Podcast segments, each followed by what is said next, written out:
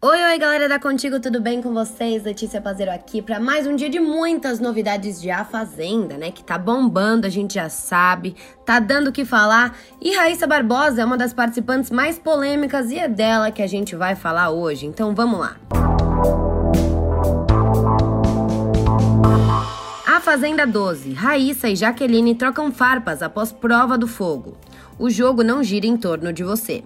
A prova do fogo elevou a temperatura na sede de A Fazenda 12. Após a exibição da dinâmica vencida por Juliano Seglia, a Record TV revelou um desentendimento envolvendo Raíssa Barbosa e Jaqueline Oliveira. Luiz Ambiel contou para as amigas que Matheus Carriere havia chorado por achar seu desempenho ruim.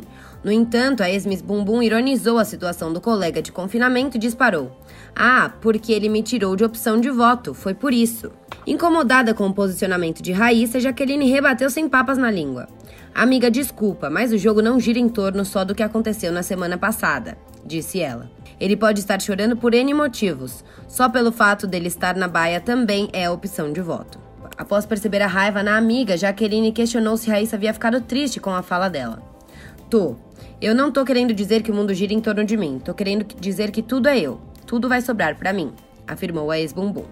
E além disso, Biel acredita que se Raíssa Barbosa for indicada à roça, ela é eliminada.